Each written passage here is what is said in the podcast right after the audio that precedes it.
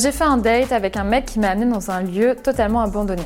C'était le tout début de la fac et euh, il y avait un mec avec qui on se tournait un petit peu autour. Et donc un jour il vient me voir et il me propose qu'on se voit tous les deux et qu'on aille prendre des photos euh, d'une piscine abandonnée. Donc je me retrouve clairement avec un mec que je connais pas à prendre la route vers un endroit où il y a absolument personne.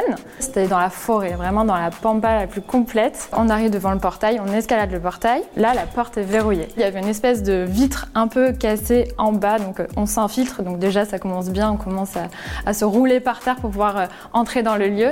Là, franchement, je garde un bon souvenir. Le lieu était vraiment magnifique. Tout est encore euh, en place, comme s'il y avait eu la vie il y, a, pas si longtemps. Donc, on est un peu comme des fous. Euh, on se promène un petit peu partout. On commence à prendre des photos. on est hyper content. tout se passe vraiment très bien. Et puis, d'un coup, on rentre dans une salle. Et là, il y a l'alarme qui retentit. Donc là, gros coup de panique, euh, on est complètement stressé, on ne sait plus quoi faire. Donc on commence à courir un peu partout. Euh, on retrouve plus l'endroit par lequel on est rentré. On, cherche, on cherche, on trouve une, petite porte, on sort. Donc là, on est vraiment plus du tout dans un date romantique. Euh, on est plus sur une course poursuite un peu angoissante. Moi, je propose d'aller récupérer la voiture, mais lui, il veut pas du tout, de peur à ce qu'on tombe sur les vigiles. Il propose de partir par l'arrière. Donc on se met à escalader un et puis euh, il y a un énorme grillage. Et bien sûr la meilleure idée qui lui passe par la tête c'est de passer dessous. Il commence à pleuvoir. Donc je finis pleine de boue. Et là on commence à courir, courir, courir, courir. Et en fait on court tellement qu'on ne regarde même pas dans quelle direction on part. Et on se retrouve complètement perdu dans la forêt.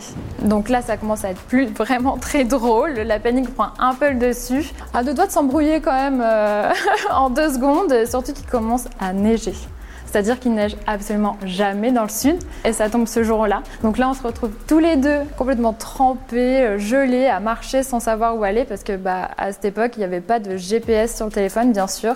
Donc euh, devoir se débrouiller un peu par, par nous-mêmes. Donc euh, on commence à essayer de retrouver notre chemin. On croise un randonneur, bien sûr, on ne sait pas ce qu'il faisait là, qui nous indique une route pas trop loin. Donc on arrive à retrouver notre chemin, on prend la route, on trouve un bus on est hyper content, on se sent quand même hyper soulagé. Donc là, on prend le bus, on retourne à l'école et là, à l'école, il y a quelqu'un qui doit nous ramener au parking pour récupérer euh, la voiture qui était toujours garée devant cette piscine. Au fur et à mesure bah, qu'on trouve des solutions, on commence à rigoler de la situation, on est rentré chacun chez soi et puis finalement bah, on s'est retrouvé le lendemain euh, à la fac. Bon, le côté euh, date, romance n'existait plus donc on est devenus bons potes et on a beaucoup rigolé de cette aventure longtemps après.